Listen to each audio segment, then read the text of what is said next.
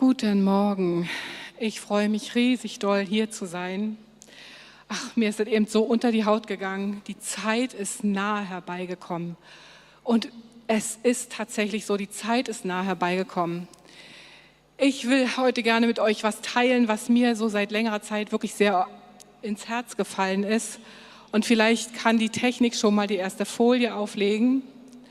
Und zwar habe ich heute einen Predigtext gehabt. Ich habe Gott wirklich lange gefragt, über was soll ich denn predigen? Wir haben ja heute den letzten Sonntag vor der dreieinhalb. Und in der dreieinhalb geht es darum, die Zeit ist nah herbeigekommen, Jesus kommt wieder, es ist die letzte Zeit. Und wie positionieren wir uns? Wie geht es uns damit?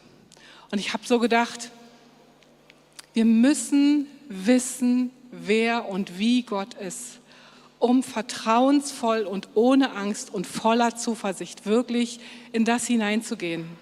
Und zwar meine Predigt heißt heute, der Gott, der das Meer teilt, unmöglich ist keine Option. Und ich hatte wirklich immer nur diese Liedzeile. Das ist nämlich eine Zeile von einem Lied von Timo Langner. Und ihr müsst euch mal dieses Lied anhören. Ich habe immer hin und her überlegt, ob ich dieses Lied in der Predigt mal vorspiele, aber ich wusste nicht, ob das rechtlich gestattet ist. Hört euch das mal an. Es ist wirklich so ermutigend. Unmöglich ist keine Option, ist für mich so ein schöner Satz. Daran habe ich mich immer wie festgebissen. Unmöglich ist keine Option. Und ähm, ich habe heute zwei ganz, ganz wichtige Punkte, die vielleicht auf den ersten Blick nicht so wahnsinnig viel ineinander greifen, aber in Wirklichkeit greifen sie doch ineinander. Und ich bitte euch wirklich sehr, eure Herzen einfach zu öffnen, mir zuzuhören und wirklich ganz bei dem zu sein, was ich sage. Und Heiliger Geist, ich danke dir dafür, dass du hier bist, dass du uns die Herzensaugen und die Herzensohren öffnen wirst und dass wir einfach wirklich das erleben und das fühlen, was dir heute besonders wichtig ist. Danke, Jesus, dass du hier bist, dass du mit deiner Gegenwart hier bist und dass du hier fließt. Wir lieben dich von ganzem Herzen. Amen. Und zwar geht es praktisch um die Geschichte von dem Auszug des Volkes Israel aus Ägypten. Davon erzählt auch das Lied. Und das ist heute so der erste Teil, den ich gerne mit euch durchgehen möchte. Und ich habe mir mal diese ganze Geschichte durchgelesen, wie, das, wie Gott Mose beruft, um das Volk aus Ägypten loszueisen, durch die Wüste zu führen und ins verheißene Land zu ziehen. Und ich bin eigentlich ein Fan davon, einzelne Bibelverse zu nehmen und so manchmal so durchzukauen. Aber in dem Falle würde ich euch echt gerne einladen, zu Hause euch mal diese gesamte Geschichte durchzulesen.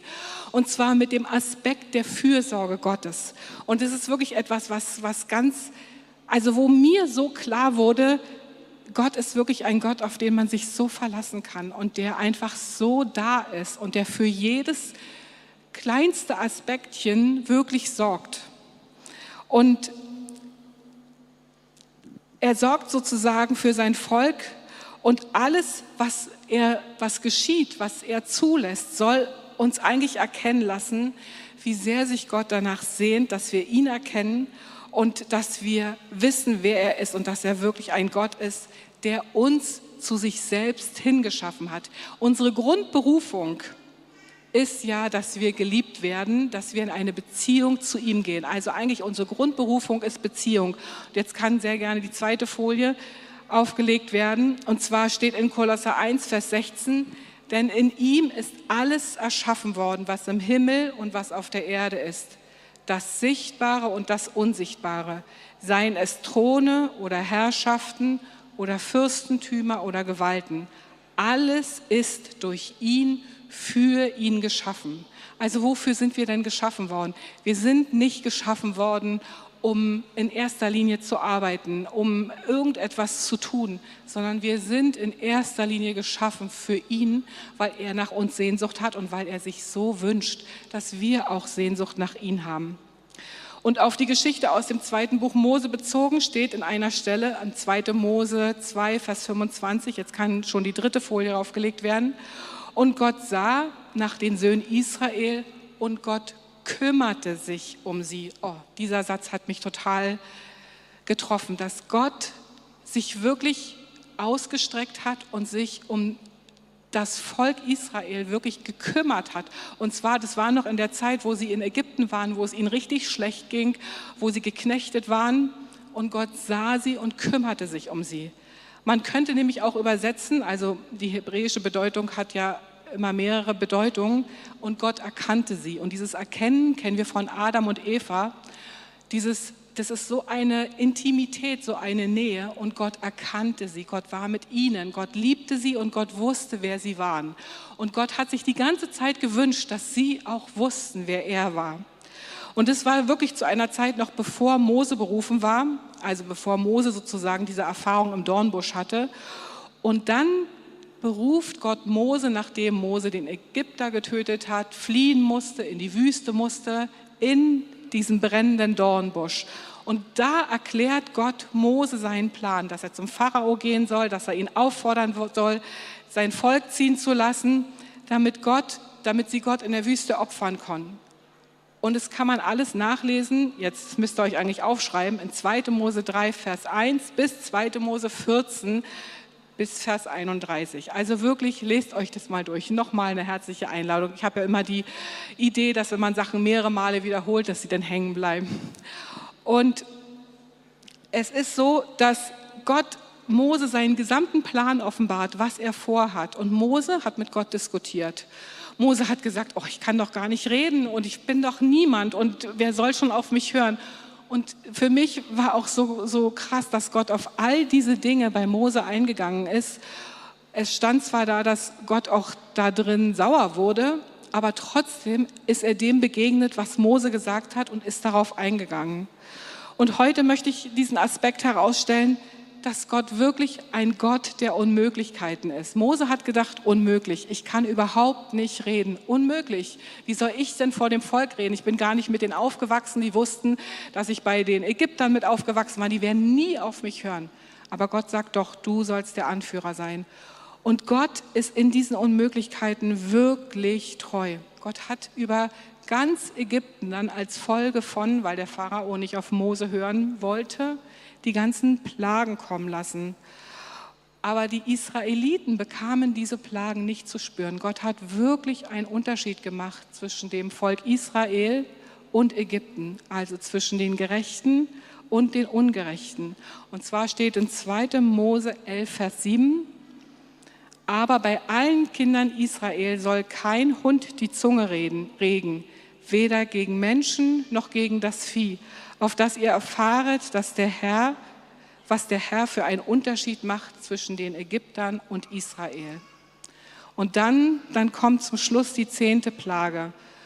Gott hat Mose vorher alles erklärt und hat ihm das immer gesagt, hat ihm auch erklärt, wie der Pharao reagieren wird, nämlich dass er sein Volk nicht ziehen lassen wird.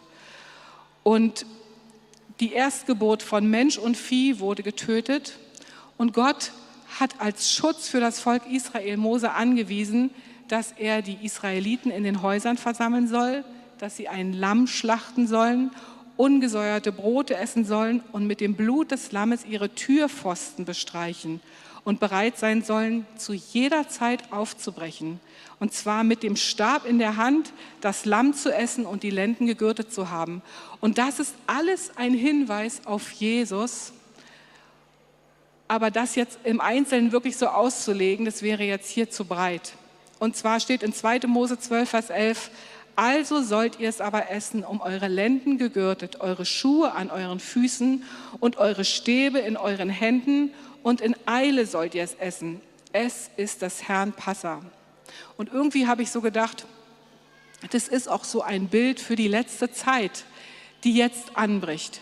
Wir sollen vorbereitet sein. Wir sollen gegürtet sein. Wir sollen gegürtet, wenn wir in Epheser 6 gehen, in die Waffenrüstung, da steht, dass wir den Gürtel der Wahrheit umhaben sollen. Wir sollen also wissen, was die Wahrheit ist. Und wir sollen wirklich bereit sein, einfach dem König entgegenzugehen. Nicht abgelenkt mit dem Tagesgeschäft, was auch wichtig ist, aber wirklich vorbereitet zu sein zu dem, was, was Jesus einfach tun möchte. Und wisst ihr, wir wissen, dass Jesus wiederkommt, aber wir wissen natürlich nicht wann. Und wir wissen auch nicht im Einzelnen, was bis dahin alles geschehen wird. Und wenn man sich aber die Nachrichten anguckt, dann kann einem manchmal das ganz schön schummerig werden, was man denkt, so, Was, was, was, was soll denn noch kommen? Und ich habe so gedacht, Gott möchte, dass wir vorbereitet sind, dass wir bereit sind, dass unsere Lenden wirklich gegürtet sind und dass wir unsere Augen auf ihn gerichtet haben. Und vor einigen Wochen hatte ich in der Anbetungszeit ein Bild gehabt. Und zwar habe ich gesehen, dass Jesus hier steht und Jesus sagt, ich komme wirklich wieder. Ich werde wirklich wiederkommen. Ich komme wirklich wieder schnell. Und dieses schnell hat mich natürlich echt sehr getroffen. Und es hat mir die Frage gestellt, was glaube ich denn wirklich? Wenn ich das glaube, dass Jesus schnell wiederkommt, was hat es für praktische Auswirkungen auf mein Leben? Wie verändert es mein Leben? Und was würde ich weiter tun und was würde ich ändern? Und die Frage ist für uns wirklich heute total konkret, ganz praktisch. Was würde ich ändern und was würde ich weiter tun? Und dann habe ich die Geschichte vom Auszug des Volkes weitergelesen und dabei bemerkt, dass sich Gott auch wirklich um die klitzekleinigkeiten gekümmert hat. Also die Dinge, die scheinbar gar nicht wichtig wurden, weil er hat Mose angewiesen, das Volk darauf vorzubereiten, dass sie zu den Ägyptern gehen und von ihnen Schmuck erbeten sollen. Schmuck, aber auch zum Beispiel goldene und silberne Gefäße. Und das hat sich nachher herausgestellt, dass sie diese Gefäße brauchten, um, die, um den Teig für die ungesäuerten Brote mitzunehmen.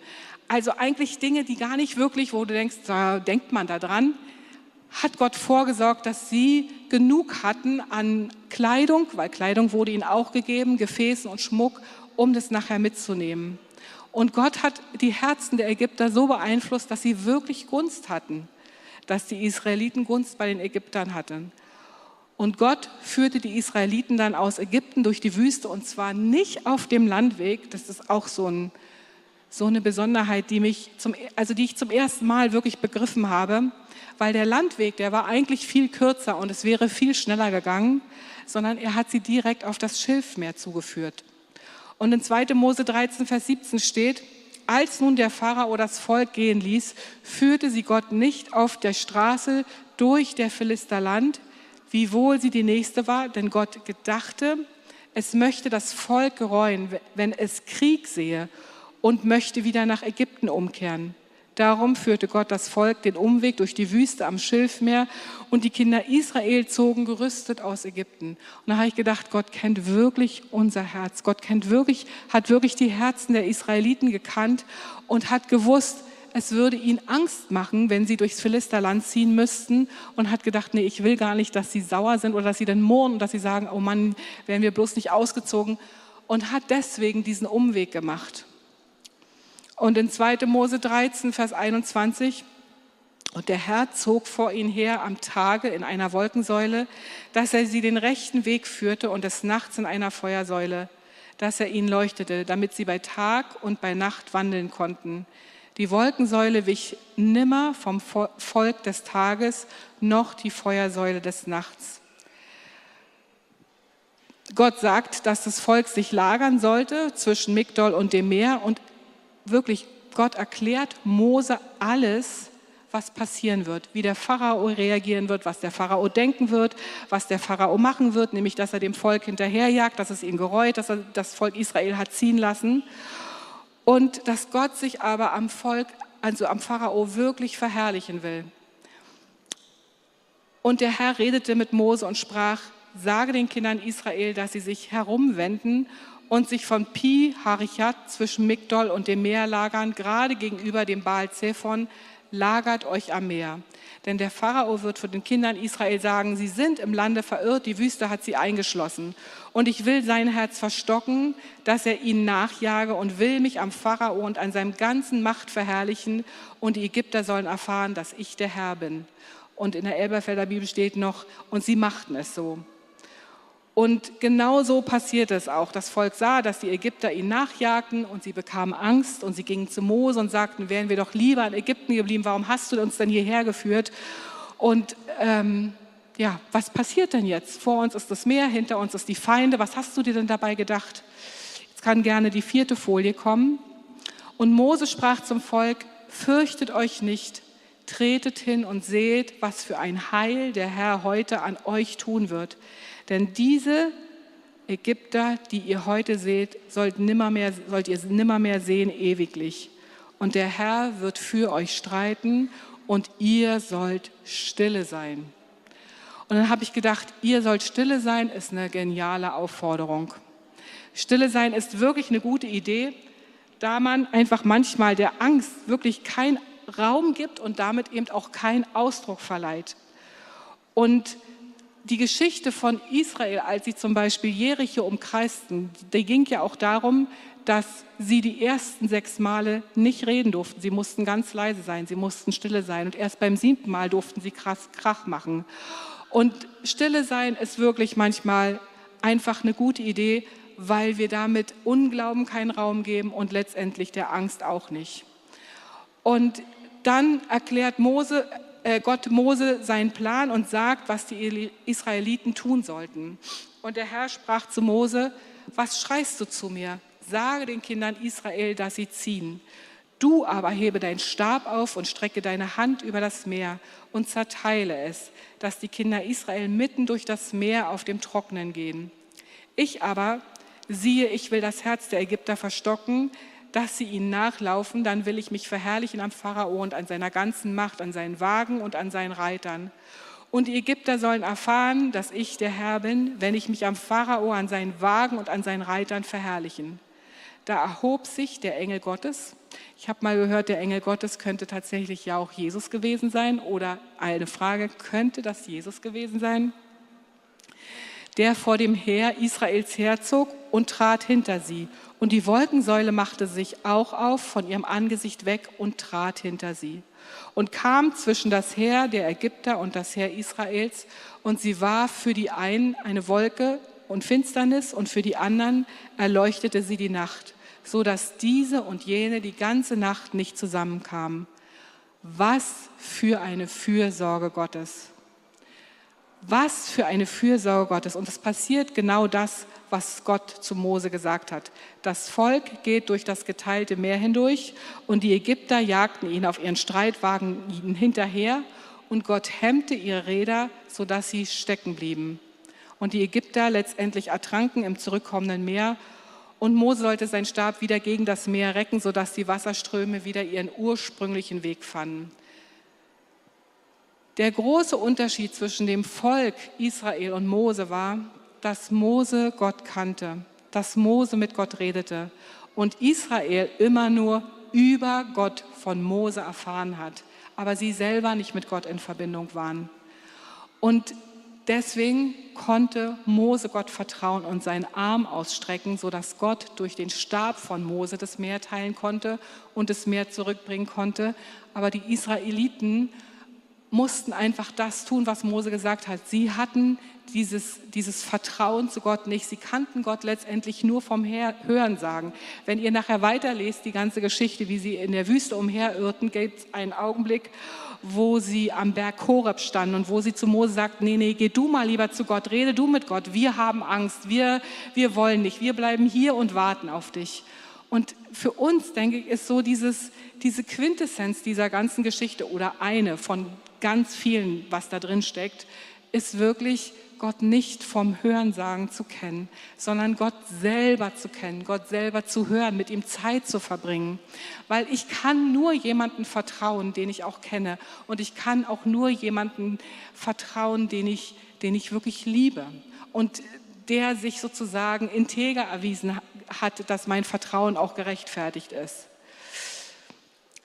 Ich erzähle euch diese Geschichte, weil ich gerne möchte, dass ihr wisst, dass Gott ein Gott ist, der sich niemals ändert.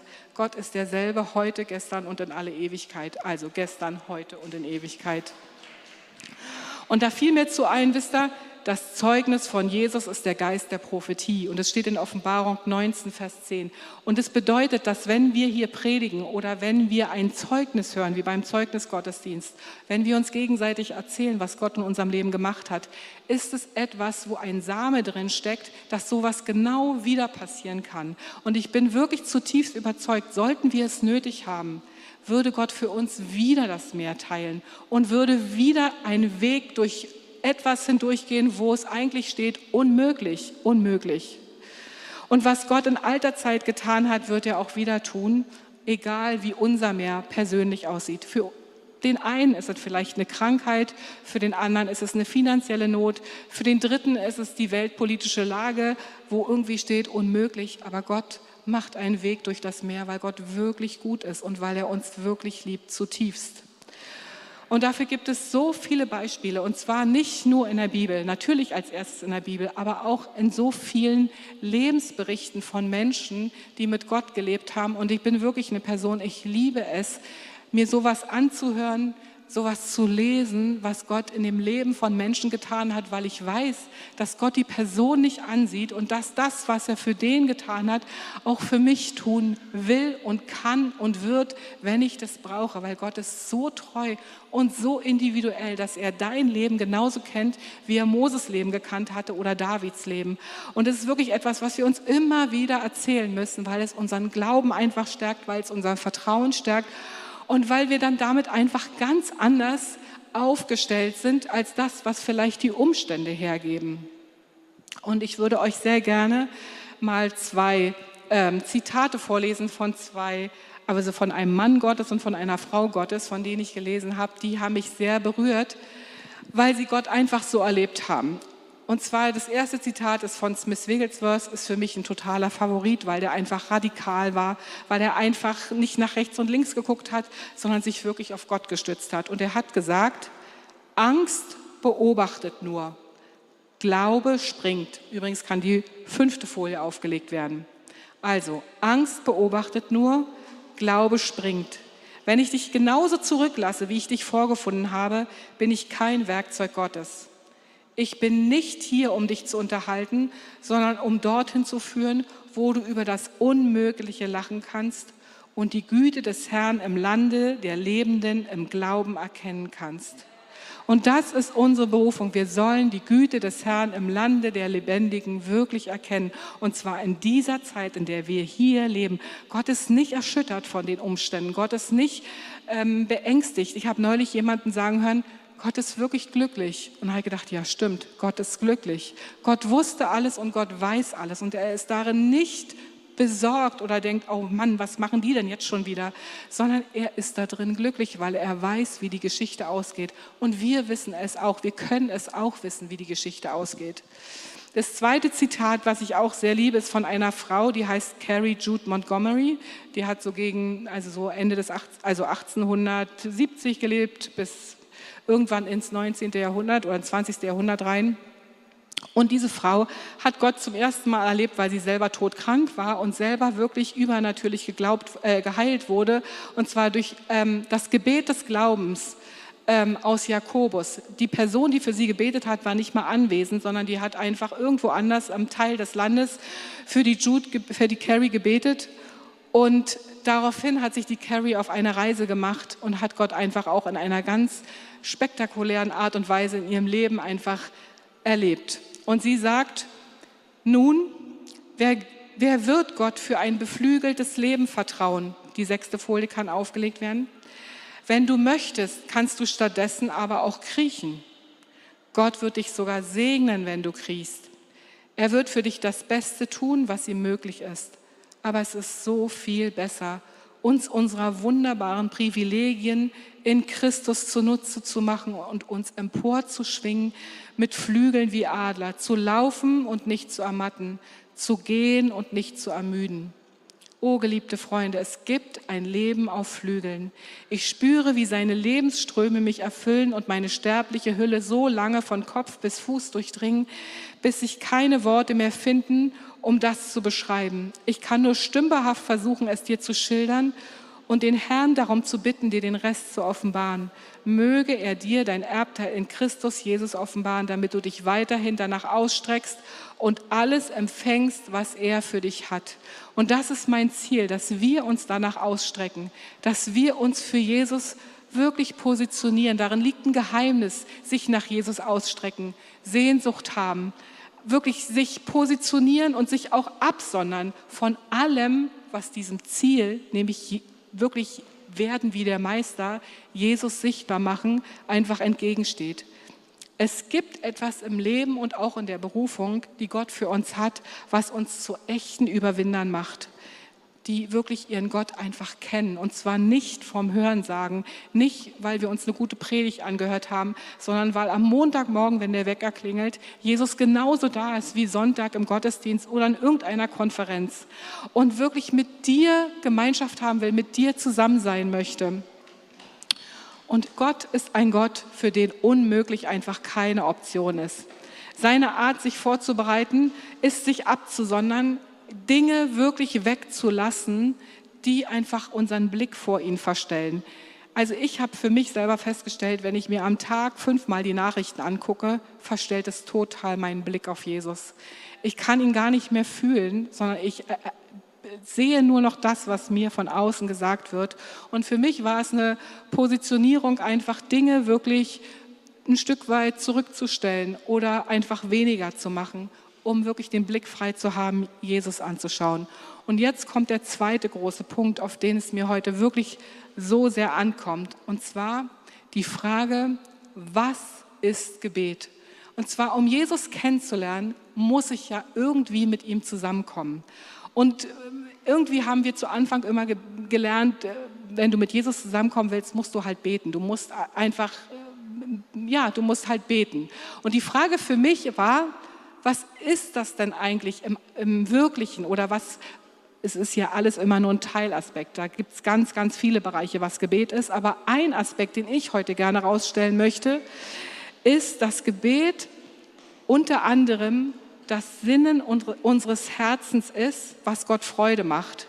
Nicht unbedingt Worte, sondern unsere Haltung. Das Sinnen und Trachten unseres Herzens, unsere Herzen beten, wenn wir mit Gott verbunden sind. Also Gebet eigentlich als Ziel, dass wir uns mit Gott verbinden. Etwas, das aus meinem Innersten strömt. Um keine Angst zu haben im Angesicht von unmöglich, hinter einem die Feinde, vor einem das Meer, muss ich mit Jesus verbunden sein. Und ich bin mit Jesus verbunden, indem ich ihn in meinem Fokus habe, indem ich aufmerksam bin mit ihm. Wenn ich ihn liebe, dann muss ich ihn eigentlich irgendwie immer mit meinen Herzensaugen wirklich sehen. Es gibt eine, eine ähm, Nonne, die heißt Teresa von Avila. Das war eine alte Mystikerin in der, in der Kirchengeschichte. Die hat 1515 bis 1582 gelebt und die sagt, hätte ich früher erkannt, was ich jetzt weiß, dass der winzige Palast meiner Seele einen so großen König beherbergt, dann hätte ich ihn nicht so häufig darin alleine gelassen. Und es hat mich wirklich getroffen, dieser Satz. Jesus, wenn wir Jesus unser Leben übergeben haben, dann hat Jesus Wohnung bei uns genommen. Er ist in unser Leben wirklich eingezogen und er lebt in mir, in meinem Herzen, in meinem Innersten, wie auch immer du das sehen willst. Jesus ist immer präsent. Ich bringe damit, indem ich das weiß, immer wieder mein Herz in, mit ihm in Verbindung, indem ich über ihn nachsinne, indem mein Herz bei ihm ist. Ich lebe mit ihm, ich glaube ihm und ich weiß, dass er immer bei mir ist. Und es gibt so, also die alten Mystiker in der Kirchengeschichte, die haben etwas erkannt, was wir jetzt irgendwie wieder wie so einen alten Brunnen aufgraben können, wie so ein Schatz, der einfach für uns verfügbar ist.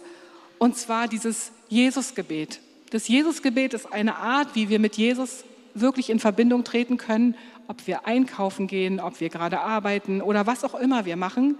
Und es, entweder ist es einfach nur Jesus sagen, also den Namen sagen, liebevoll, ihn angucken, innerlich. Dabei kann man die Augen zumachen, wenn man jetzt nicht gerade Auto fährt. Und wirklich sagen, Jesus, bist du da? Jesus, du bist da, du liebst mich. Oder dieses Jesusgebet ist, Jesus Christus von Nazareth, Herr, erbarme dich meiner. Und die haben das immer wieder gemacht und haben damit sich in Position gebracht, Jesus wirklich zu empfinden und zu spüren. Und Teresa von Avila sagt, das innere Beten ist nichts anderes als ein Verweilen bei einem Freund, mit dem wir oft und gerne allein zusammenkommen, um mit ihm zu reden, weil wir sicher sind, dass er uns liebt. Das ist so was Schönes.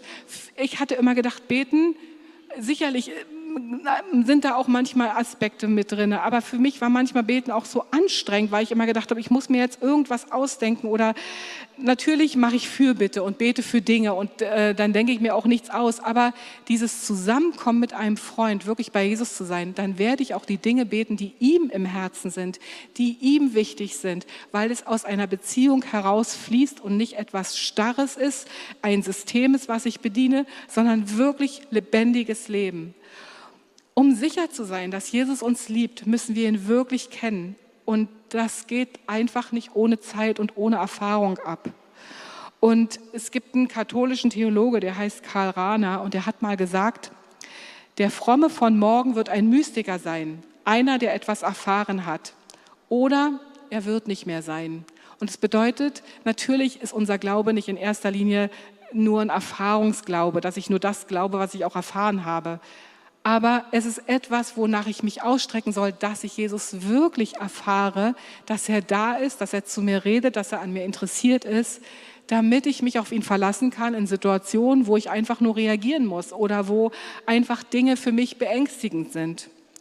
Und eine Möglichkeit, eben mich auf ihn zu fokussieren, ist einfach seinen Namen liebevoll zu nennen und sich bewusst zu machen, dass ähm, Jesus jetzt wirklich hier ist.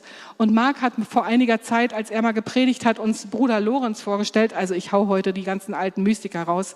Allerdings gibt es noch viel, viel mehr. Das ist nur wirklich ein ganz, ganz kleiner Teil. Aber ich finde, wir können so viel von denen lernen. Und die haben vor uns Dinge einfach gehabt und entdeckt. Da will ich unbedingt hin, weil es einfach etwas war, was sie gesetzt haben. Also ich habe mal gehört, aber ich weiß ehrlicherweise nicht, ob das wirklich wahr ist. Es hat mal jemand gesagt, dass die Nonnen deswegen so lange Kleider anhatten, damit man nicht erkennen kann, dass sie eigentlich schweben. Weil sie, wenn sie mit Jesus in der Beziehung sind, wenn sie in dieser, in dieser Intimität sind, dass es sie manchmal wie vom Erdboden hochgehoben hat. Und ich glaube, bei Gott ist irgendwie alles möglich und sowas Sowas ist auch möglich, dass wir einfach alle hier durch die Gegend schweben. Vielleicht passiert es ja schon bei der dreieinhalb. Mal gucken. Und ähm, der Bruder Lawrence, der, der war ein Mönch, der aus einfachen Verhältnissen kam und einfach auch immer einfache Arbeiten gemacht hat. Er war zum Beispiel in seinem Kloster, ich glaube, der war Franziskanermönch, fürs Kochen zuständig. Also er war der Koch. Und jeder, der kocht, weiß, dass Kochen für vor allen Dingen für viele Leute echt eine anstrengende Aufgabe ist. Und, ähm, aber der hatte es irgendwie geschafft, dass er in der ganzen Zeit, wo er gearbeitet hat, immer mit Gott verbunden war. Der strahlte so einen tiefen Frieden aus, dass die Leute gepilgert sind. Und zwar nicht in erster Linie in die Sakristei, sondern in die Küche, um ihm beim Kochen zuzugucken, weil es einfach so schön war zu sehen, wie er im Frieden war, wie er mit Jesus verbunden war, wie er die Gegenwart Gottes ausgestrahlt hat. Und das ist für mich auch so ein Zeugnis und so eine Prophetie für uns, dass egal was du tust, dass du so mit ihm im in, in verbunden sein kannst, dass du diesen tiefen Frieden in einer Zeit, wo die meisten Menschen Angst haben, wirklich ausstrahlen kannst. Und zwar nicht, weil du, weil du irgendwie, ja, irgendwie nicht realistisch bist oder nicht Dinge auch siehst, sondern einfach, weil du Gott vertraust und weil du wirklich weißt, dass bei Gott einfach unmöglich keine Option ist. Und mit diesem Frieden, der aus dieser Verbundenheit mit Jesus resultiert, sollen wir die Atmosphäre um uns herum wirklich berühren und damit auch verändern, wirklich verändern. Leute werden einfach fühlen und spüren, dass du nicht in diese gleiche Furcht eintappst, wie es vielleicht ihn ist. Und dann ist, hast du die Möglichkeit, ihnen zu erklären, warum du dich nicht fürchtest. Und ein Teil unserer Berufung ist ja, wie Jesus zu sein. Wir haben ja bei uns in der Gemeinde diesen Slogan, werden wie der Meister. Und es ist nicht nur ein Slogan, hört sich irgendwie, das Wort hört sich eigentlich nicht so schön an dafür, sondern es ist wie etwas, was wir, dem wir hinterher hechten, hinterherlaufen, werden wie der Meister. Aber nicht, indem wir die Ärmel hochkrempeln und alles in erster Linie einfach nur tun, was wir denken, was richtig ist, sondern indem wir Jesus anschauen und indem wir ihn aufnehmen und indem wir aus dieser Beziehung heraus wirklich fließen. Römer 8, Vers 29 steht, denn welchen er zuvor ersehen hat, die hat er auch vorherbestimmt, dem Ebenbild seines Sohnes gleichgestaltet zu werden, damit er der Erstgeborene sei unter vielen Brüdern. Er ist der Erstgeborene, wir sind die vielen Brüder. Und ganz wichtig ist, dass die Atmosphäre um uns herum nicht durch unser kognitives Wissen in erster Linie verändert wird, sondern durch unsere Herzenshaltung, durch das, was aus uns herausfließt, gerade im Angesicht von Druck. Jemand hat mal gesagt, wenn in einer schönen Zahnpastatube Hühnerkacke ist, und man raufdrückt, dann kommt wirklich auch nur Hühnerkacke raus, nicht Zahnpasta. Und die Frage ist, was ist uns wirklich drinne? Ist Jesus drin oder ist nicht Jesus drin? Und wenn wir beten, dann beruft uns Gott, die Atmosphäre zu verändern, weil Gott liebt unsere Gesellschaft, Gott liebt unser Land. Und Gott kann die Sehnsucht der meisten Menschen wirklich fühlen und spüren nach Identität, nach Spiritualität, nach Echtheit. Und er fühlt es und er sieht es und er sagt, und da ist mein Kind und du kannst an deinem Arbeitsplatz die Sachen verändern. Du kannst die Atmosphäre verändern, wenn du mit deinen Nachbarn zusammen bist, wenn sie dich fragen oder aber auch nicht. Gott sagt, dass wir also nicht nur mit Worten lieben können, sondern vor allen Dingen unsere Herzenshaltung ist es, die die Welt verändern soll. Nicht unser, wie gesagt, theologisches oder kognitives Wissen. Um Jesus widerspiegeln zu können, müssen sich unsere Herzensaugen wirklich öffnen und wir müssen Gott sehen, wie er wirklich ist. Und wir müssen über seine Güte und über seine Kraft, über seine Gnade und über seine Barmherzigkeit wirklich staunen können. Christoph sagt immer zu uns, wir dürfen einfach nicht dumpf werden. Wir dürfen nicht gleichgültig sein, sondern wir müssen wirklich staunen können. Und zwar immer wieder neu. Und wenn mir gerade nicht zum Staunen zumute ist, weil ich genervt bin, weil ich so viel zu tun habe oder weil irgendwas mir Angst macht, dann muss ich mich zurückerinnern, Gott, was hast du schon alles getan? Und dann fange ich wieder an zu staunen und dann weiß ich, Gott, du bist wirklich gut und du hast einen Plan und du verfehlst diesen Plan niemals. Und wie werden wie der Meister bedeutet, dass wir ihn sehen und dass wir ihn widerspiegeln und dass wir damit eben wirklich die Atmosphäre verändern, in der wir uns bewegen. Und letztendlich ist es ja auch so, dass die Welt um uns herum eigentlich ein Anrecht hat, dass wir den König widerspiegeln, dass wir den König in diese Welt bringen und dass sie an uns erkennen können, wie gnädig Gott ist und wie barmherzig. Und deswegen mein Werben heute im Gottesdienst, in der Predigt für kontemplatives Gebet. Ich weiß, dass wir Pfingstler oder Charismatiker nicht so damit ähm, bisher oder viele, ich glaube, dass es schon seit einiger Zeit immer wieder aufploppt. Wisst ihr, mir ist es so gegangen, als ich mich damit beschäftigt habe, habe ich mir manchmal auch noch da was angehört und da was angehört und ich hatte das Gefühl gehabt, die sagen alle das, was ich eigentlich gerne predigen möchte. Also ich habe gedacht, ich sehe immer das, was, was in meinem Herzen sich gerade total bewegt. Und dann habe ich gedacht, naja, es ist auch so, dass wenn man schwanger ist, sind alle um einen herum auch gerade schwanger. Man sieht dann lauter Schwangere oder wenn man ein rotes Auto hat, dann sieht man lauter rote Autos. Das ähm, mag sicherlich auch ein bisschen in der Natur der Sache liegen, aber trotzdem habe ich gedacht, irgendwie, es ist etwas, was Gott im Moment gerade wie hervorbringt oder betont, dass wir wirklich wissen, er ist absolut auch in der Stille und in dem, dass ich, auch wenn ich alleine bin, wenn ich, wenn ich, ähm, wenn ich für mich bin, dass er wirklich da ist. Martin hat in seiner Predigt irgendwann mal gesagt, dass diese Zeiten vorm Einschlafen und vorm Aufwachen so kostbare Zeiten sind, weil wir dort wirklich als allererstes oder abends vorm Einschlafen als allerletztes ganz nah mit Jesus wie kuscheln können, wie, wie, wie verbunden sind. Und das ist etwas, was ich wirklich erlebe, bevor ich morgens aufwache oder wenn ich mich abends hinlege, dass mein erster Gedanke ist, dass ich mich mit Jesus verbinde und ich merke, dass seine Gegenwart sofort da ist. Also das hat Martin irgendwie in Worte gefasst, was ich erlebt habe und was ich gar nicht so richtig erklären konnte. Und das fand ich irgendwie war so wie so ein richtig schöner Wiedererkennungseffekt. Und wisst ihr, es ist nämlich so, dass wir das Haus des Vaters sind. Ich lese euch jetzt mal ein Bibelvers vor und zwar ähm, kann die siebte Folie aufgelegt werden und da sagt Jesus, in meines Vaters Haus sind viele Wohnungen. Wo nicht, so hätte ich es euch gesagt. Ich gehe hin, euch eine Stätte zu bereiten. Jesus antwortet und sprach zu ihm, wenn jemand mich liebt, so wird er mein Wort befolgen und mein Vater wird ihn lieben und wir werden zu ihm kommen und Wohnung bei ihm machen. Und es bedeutet, also für mich war das wirklich wie so ein Aha-Effekt. Ich hatte früher immer gedacht, wenn Jesus sagt, er geht, um uns eine Wohnung zu bereiten, dann geht er zu seinem Vater und dann werden irgendwann, wenn wir mal im Himmel sind, werden wir eine Wohnung bei ihm haben. Und bestimmt ist das auch mit drin. Aber für mich war auf einmal so klar erkenntlich, die Wohnung bin ja auch ich.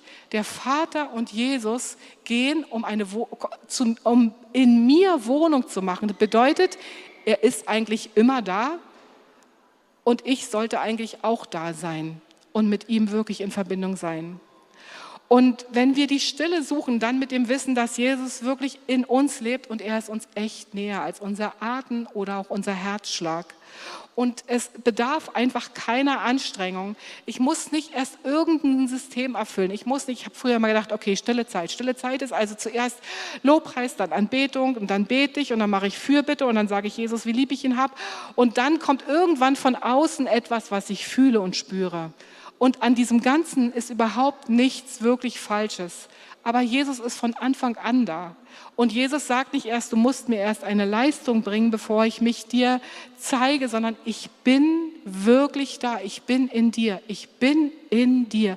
Und ich bin sofort da, wenn du mit mir redest. Ich, ich, ich ziehe gar nicht aus und ich bin gar nicht abwesend gewesen. Der Punkt ist nur der, dass wir uns einfach dazu manchmal absondern müssen und die Stille suchen müssen. Weil die Welt schreit immer irgendwie gefühlt. Entweder durch Smartphone, durch den Fernseher, durch irgendwas, was ich tue, worin auch nichts Falsches ist. Aber manchmal ist es einfach dran, wirklich die Stille zu suchen und alles abzuschalten, was uns ablenken will, was uns davon wegziehen will. Und wenn ich dann mit Jesus so zusammen bin, dann nehme ich ihn im Hier und Jetzt wahr. Ich habe zum Beispiel gelernt, Gott ist immer im Hier und Jetzt. Er ist nicht in erster Linie in der Vergangenheit und auch nicht in erster Linie in der Zukunft, sondern er ist im Hier und Jetzt. Meine Gedanken sind meistens in der Vergangenheit oder in der Zukunft. Was werde ich tun? Wie werde ich mich verhalten? Was wird wie sein? Aber Jesus treffen geht nur, wenn ich hier bin, wenn ich im Hier und Jetzt bin. Und in die Stille kommen wir, indem wir entweder zum Beispiel das Jesusgebet sprechen oder einfach liebevoll wirklich seinen Namen nennen und uns darauf wirklich bewusst konzentrieren, zu sagen, Jesus, du bist da, Jesus, du bist hier. Oder aber auch, indem wir uns eine, ein Bibelvers nehmen oder eine Geschichte nehmen und da drin wirklich uns wie reinbeamen. Ja, wie war das denn für die Frau am Jakobsbrunnen, als sie mit Jesus geredet hat? Oder wie war das denn mit Petrus, als Jesus ihn gefragt hat, liebst du mich? Und einfach sich wirklich mal in seiner Fantasie ausmalen, wenn du das wärst, wenn Jesus zu, sagen, zu dir sagen würde, Rike, liebst du mich? Wie würde ich dann antworten? Was würde ich sagen? Wie fühlt sich das an? Und all das bringt mich wirklich in Verbindung mit Jesus und ich bin ihm einfach nah.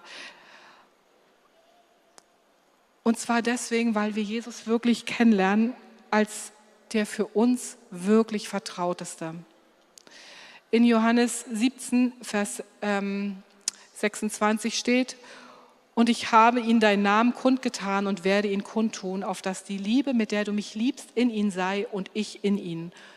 In Galater 2, Vers 20 steht, und nicht mehr lebe ich, sondern Christus lebt in mir. Was ich aber jetzt im Fleisch lebe, das lebe ich im Glauben an den Sohn Gottes, der mich geliebt und sich selbst für mich hingegeben hat. Und Epheser 2, Vers 6, und hat uns mit auferweckt und mit versetzt in die himmlischen Regionen in Christus Jesus. Wir sind mit Jesus. Einerseits lebt Jesus in uns, andererseits sind wir mit Jesus versetzt an die himmlischen Regionen und dürfen von dort mitregieren. Und das ist einfach ein Punkt, der wirklich einfach das Ende eigentlich von jeder Angst ist.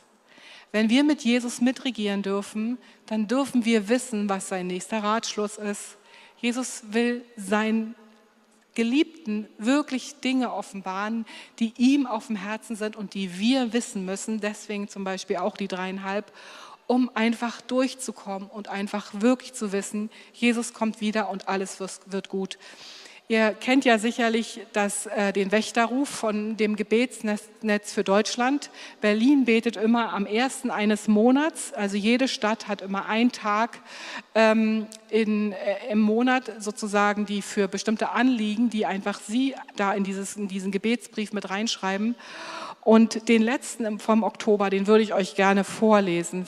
Ich weiß nicht, ob ihr den gelesen habt, den fand ich so toll. Das hat der Alexander Schlüter gesch äh, geschrieben, fand ich auch interessant. Der heißt ähnlich wie wir. Ähm, und zwar in Christus sitzen, leben im Bewusstsein der Realität ununterbrochener Verbundenheit. Wir sind in Christus hineinversetzt. Enger kann man nicht mit jemandem verbunden sein. Und gleichzeitig sind wir in die intensive Liebe der Dreieinigkeit und ihrer Verbundenheit miteinander hineingenommen.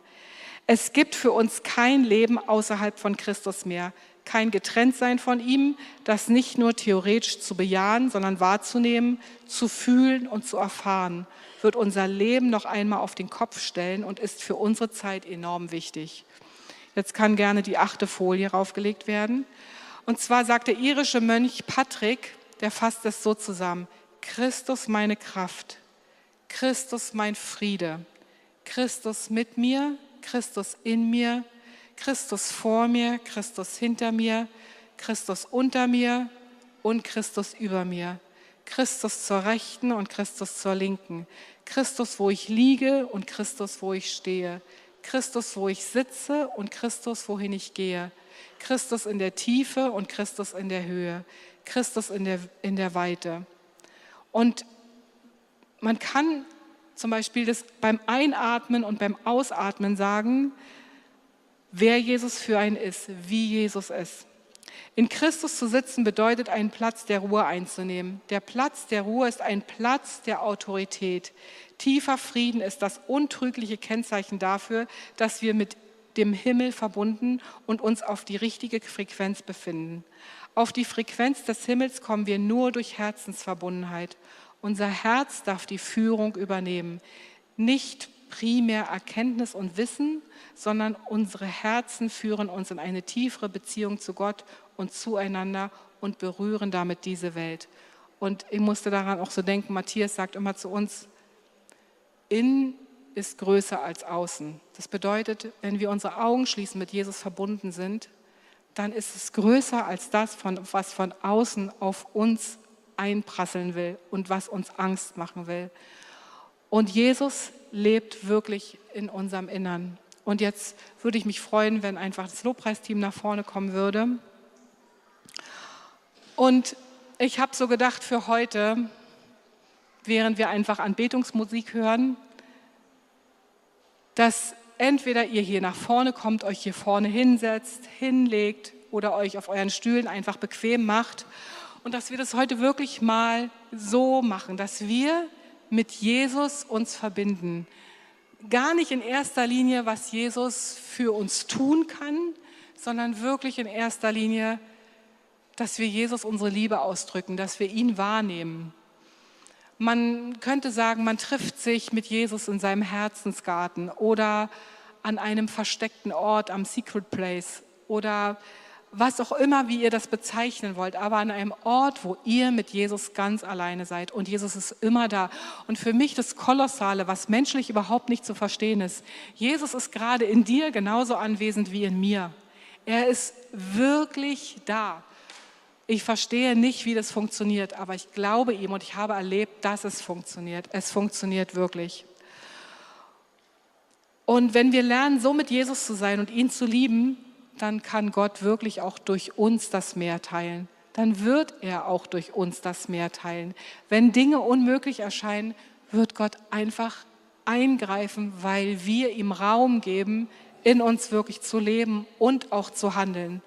Mose wurde als der demütigste Mann bezeichnet. Er war verbunden mit Gott, weil er mit ihm wirklich Zeit verbrachte. Vielleicht zwangsmäßig in der Wüste, weil er ja fliehen musste, aber er hat Zeit mit ihm verbracht. Und dadurch hat er Gottes Stimme kennengelernt, dadurch hat er Gottes Herzens kennengelernt. Und die Einladung wirklich an uns ist, lernt Gottes Herz noch mehr kennen, noch mehr kennen. Seid mit ihm zusammen, weil das ist etwas, was man in der U-Bahn tun kann, was man beim Einkaufen tun kann. Also wenn man U-Bahn fährt, wirklich dieses, dieses Ich bin jetzt bei dir, ich bin wirklich mit dir. Und ähm, interessant fand ich auch für mich wirklich nochmal zu erkennen, dass nicht Gott das Meer teilte, sondern Gott teilte das Meer durch den Stab von Mose, aber Mose musste den, die Hand ausstrecken. Mose musste den Stab ausstrecken. Und nichts verändert uns so sehr, wie wenn wir wirklich erleben und erfahren, wie groß die Sehnsucht von Jesus nach uns ist. Und er meint wirklich nicht in erster Linie deine Arbeitskraft, sondern wirklich dein Sein. Und vielleicht müssen wir manchmal vom Tun zum Sein kommen. Also das Sein schließt das Tun überhaupt nicht aus. Mich hat eine Geschichte ganz doll berührt. Wisst ihr, Maria und Martha waren zwei Schwestern und Jesus liebte sie sehr mit Lazarus zusammen. Und das eine Mal saß Maria einfach nur zu Jesu Füßen und hat in seine Augen geschaut und hat ihm zugehört.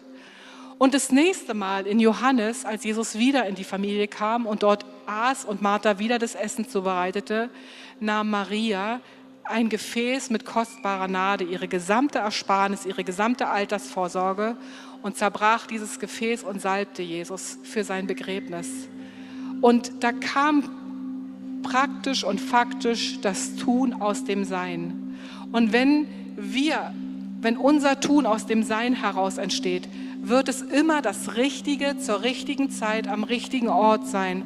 Und das ist etwas, wozu uns Jesus wirklich einlädt. Nicht aus eigener Kraft die Dinge tun, die wir erkannt haben und die wir für richtig befinden. Das ist ein guter Anfang. Aber das Ziel ist einfach aus diesem Sein heraus das zu tun, was Jesus jetzt gerade hier an diesem Ort zu dieser Zeit von dir will.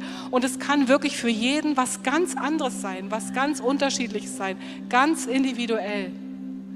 Und wirklich kommt einfach nach vorne, wenn eure Sehnsucht nach Jesus groß ist. Legt euch hier hin in die Gegenwart Gottes. Ich finde ja immer, dass hier vorne einfach wirklich richtig die Gegenwart Gottes so dick ist. Jesus ist überall, der Heilige Geist ist auch überall. Ihr dürft sitzen bleiben, aber ihr dürft sehr gerne auch wirklich nach vorne kommen. Euch hinknien, einfach hier in seiner Gegenwart verweilen, ihn wirklich angucken und ihm Ehre geben. Halleluja. Vater, und ich bete jetzt, dass du kommst mit deiner Gegenwart. Du bist ja da.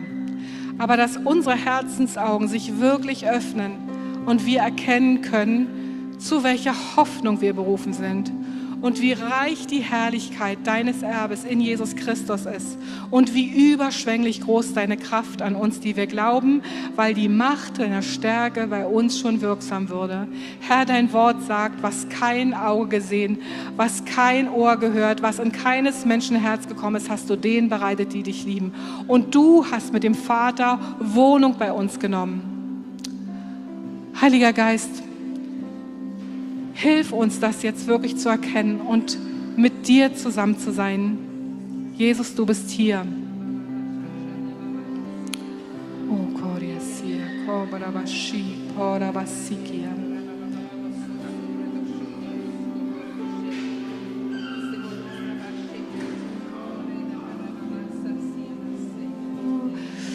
Leider ist die Zeit schon etwas fortgeschritten und die Kinder müssten jetzt abgeholt werden vom Kinderdienst.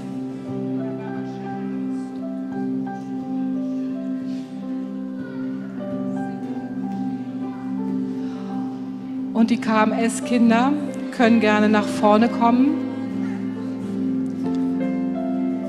und können, wenn sie möchten, einfach, einfach nur segnen. Nicht für ein bestimmtes Anliegen beten, sondern gerne auch segnen.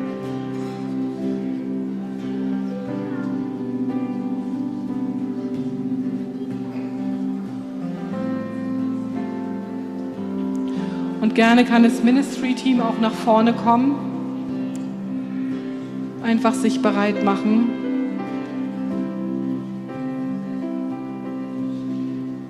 Und vielleicht können wir nochmal das von Gräbern zu Gärten singen. So ein schönes Lied.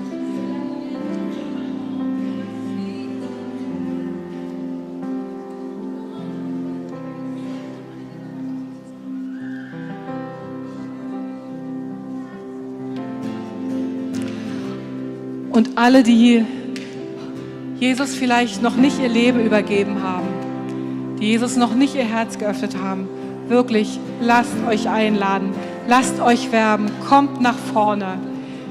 Ladet den König der Könige in euer Herzen ein. Er ist es wert, den ersten Platz zu bekommen.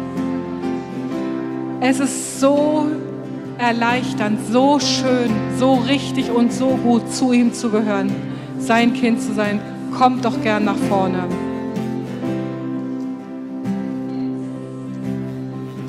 Nix auf der Welt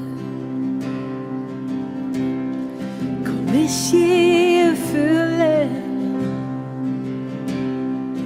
Lob und Erfolg, die Schätze der Welt, genug war es nie. Doch du kamst zu mir und fügtest mich zusammen. Mein Herz ist erfüllt, die Sehnsucht gestillt, weil du mich liebst. Nix und